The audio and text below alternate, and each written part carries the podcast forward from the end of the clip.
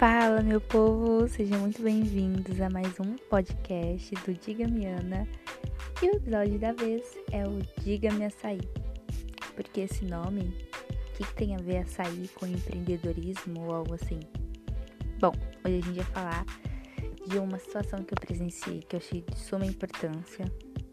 Sabe que algumas pessoas deixam passar, ainda mais empreendedores que têm uma empresa, que tem um negócio, um micro, um micro negócio deixam passar e por isso correm risco de quebrar ou mesmo perder clientes, ok? Então aqui eu vou pontuar cinco assuntos, cinco pilares bem sérios que você precisa saber né, para empreender e também que vai ajudar, vai facilitar muito mais a sua comunicação com o cliente para você entender a visão que o seu cliente tem sobre o seu negócio e tudo mais, tá bom? Então vamos lá. O primeiro pilar é o diferencial tá? Então vou começar a falar sobre a situação que eu passei e vocês vão entender, tudo vai se encaixar, fiquem sossegados. Bom, estava eu terminando uma assessoria no, na 25, no Brás, e já terminei um pouco tarde. Eu falei, vou comer por aqui mesmo, porque quando eu em casa vai ser tarde, talvez me dê enjoo, né, na hora de voltar.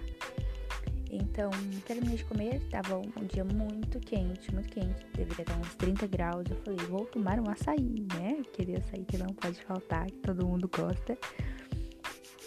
E como açaí é, em shopping, iFood, esses lugares é um pouco mais caro, eu falei, vou comprar aqui, porque aqui é mais barato, é uma delícia, super completo, eu gosto bastante, vou comprar. Porém, fui numa barquinha que eu nunca tinha ido, eu gosto bastante de provar algumas coisas algumas barquinhas, ver o atendimento do, da pessoa e tudo mais. De acordo com o atendimento da pessoa, eu nem volto mais lá. Então eu fui nessa barraquinha. E eu estranhei, porque normalmente essas barraquinhas elas ficam a um quarteirão de distância, assim, ou até meio quarteirão quando a barraquinha é igual. É super normal você ver uma barraquinha de açaí do lado de uma barraquinha de milho, porém não é normal você ver uma barraquinha de açaí do lado de outra barraquinha de açaí. Aí já estranhei, né? Falei, algo promete aqui, porque o negócio tá estranho. Aí eu fui pedir o meu açaí, né? O moço super educado, um atendimento ímpar. Eu gostei bastante. E aí o moço que estava atrás de mim falou assim: Nossa, é, é sua mulher do barquinho de trás? Ele falou: Não, é minha irmã. Aí ele falou assim: Mas que estranho, porque na sua barraquinha tá com fila e a dela tá sem ninguém. E ninguém que tá aqui sai pra ir pra lá. Aí eu falei, esse cara tá lendo minha mente, porque eu pensei a mesma coisa. Só não perguntei, né? Porque eu não conheço o cara. E ele falou assim, então, é que assim. E ele falou de um jeito tão simples, porém esses cinco. Esse, porém, esse jeito que ele falou demonstrou cinco pilares de uma forma totalmente diferente. Ele falou: Aqui eu deixo os adicionais para os clientes colocarem, para eles se servirem à vontade. Lá ela mesma coloca. É um diferencial, porque na correria que tá lá no Brás, é, normalmente não tem tempo para você ir lá colocar muitas coisas no seu açaí, colocar, sei lá, cinco colheres de granola. Não, tem gente na fila. Você vai se servir rapidinho ali, vai pegar seu açaizinho, vai sentar ou vai andando. Entendeu?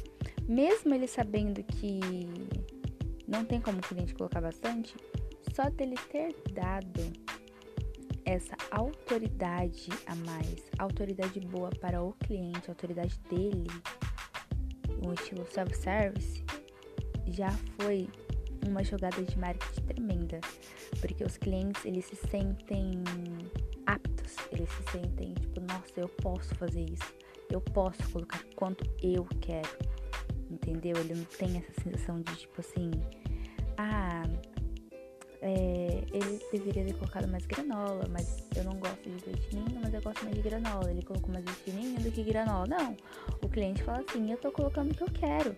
Isso já dá uma sensação de poder para o cliente. Então ele vai, obviamente, é, preferir o seu estabelecimento. E por que, Ana, que isso é um diferencial? Primeiro, né, que é um diferencial que ele tem e a barraquinha do lado não tem. Então obviamente, as pessoas vão preferir a barraquinha dele. E outro diferencial é que nenhuma barraquinha lá tem isso. Ele pegou um estilo de self-service de um de uma loja presencial e adaptou isso na sua barraquinha, tá? Isso é um diferencial assim, supimpa. Outro diferencial é a visão do cliente, porque ele falou assim: Outra coisa que ela atende com a cara fechada, os clientes tentam se comunicar e ela só atende com a cara fechada. É outro motivo. Eu mesmo sempre olho, sempre olho para o atendente se ele tá me atendendo bem, se ele tá com a cara fechada, se ele tá atendendo com má vontade. Se for, gente, eu nem volto lá. Sério, eu não volto no estabelecimento. Eu prefiro comprar em outro lugar, mesmo que é mais longe, mais caro, mas eu não volto naquele ali. E isso é um diferencial, porque o cliente gosta de conversar, às vezes ele gosta de ser tratado, às vezes não, o cliente gosta de ser tratado com atenção, com carinho. E acontece que ela estava com a cara fechada.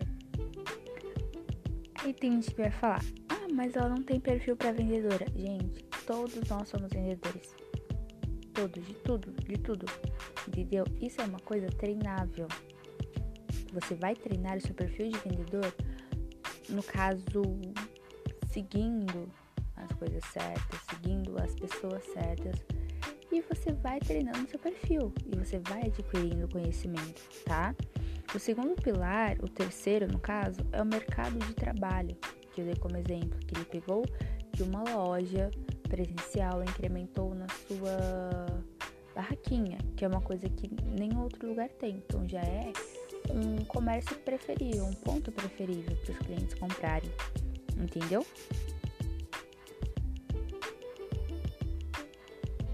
E podemos falar também do fechamento de comércio. O que o fechamento de comércio tem a ver com essa situação? A situação é quem não entende os outros três pilares não consegue manter uma empresa, não consegue andar para frente entendeu? Não consegue administrar uma equipe. E nisso vai fechar comércio. Nessa pandemia teve, teve muitos comércios fechados por causa é, de caixa, de fluxo de caixa, ou mesmo gestão de caixa. Mas teve N comércios fechados porque não tinham um bom atendimento. E nisso o fluxo de pessoas ia diminuindo. As pessoas não queriam comprar ali. Então é um dos motivos do comércio fechar. É você não ter um bom atendimento você não saber é, tratar aquele cliente, entendeu? Você saber tratar o cliente não quer dizer que você tem que desvalorizar o seu serviço, o seu produto. Não é isso. Quando o cliente ele é bem tratado, ele sabe o valor que tem no seu produto, quando você mostra um valor bom do seu produto para aquele cliente, aí já é diferente. Ele vai comprar com você independente do seu preço. Mas é lógico, estamos atentos não seja um preço exorbitante, tá? Não adianta você tentar vender um suco que naquela localização o suco é 5 reais e vender o suco a 10,99. Não tem jeito. Mesmo ele, o cliente sendo bem tratado, assim, é uma possibilidade bem baixa dele comprar com você. Então você tem que seguir o preço de mercado, tá, gente? Isso é uma coisa que a gente vai falar em outro assunto, outro podcast. Mas eu quero deixar vocês atentos a isso. Quando você tem uma empresa, quando você quer administrar uma empresa, sempre tenha em mente esses pilares: diferencial, visão do cliente, o mercado de trabalho e se você tem tudo isso como pilar, o fechamento do comércio vai ser uma das últimas coisas que vai lhe acontecer. Entendeu? Então é isso. Próximo podcast a gente fala sobre outros assuntos legais, tá? Como empreendedorismo e outras coisas também. Beijo, beijo, tchau e até o próximo podcast.